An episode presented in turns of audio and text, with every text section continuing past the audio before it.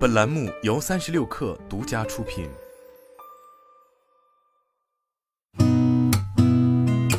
八点一刻，听互联网圈的新鲜事儿。今天是二零二三年二月九号，星期四，早上好，我是金盛。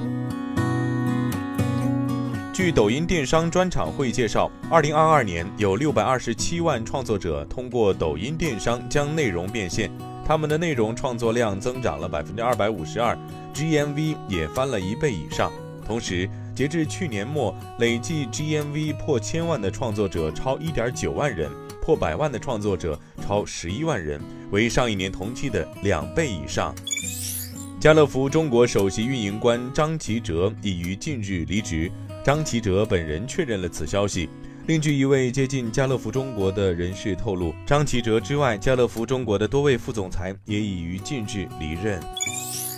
百度 CEO 李彦宏，二零二三年一季度 OKR 内容显示，其关键任务为引领搜索体验的代际变革。日前，百度正式对外官宣类 ChatGPT 项目，文心一言，该产品目前正在做上线前的冲刺，将于三月份完成内测，面向公众开放。据媒体透露，有道 AI 技术团队已投入到 ChatGPT 同源技术在教育场景的落地研发中。目前，该团队已在 AI 口语老师、中文作文批改等细分学习场景中尝试应用。知情人士透露，Meta Platforms 公司正在要求公司内部的许多经理和主管加大产出。该公司要求这些管理人员过渡到能做出个人贡献的岗位，否则他们就需要从公司离职。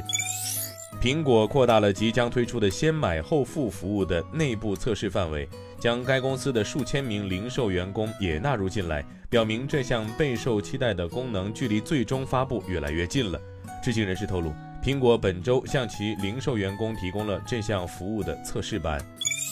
特斯拉 CEO 埃隆·马斯克表示，将于三月一号推出特斯拉宏图第三篇章。今天咱们就先聊到这儿，我是金盛八点一刻，咱们明天见。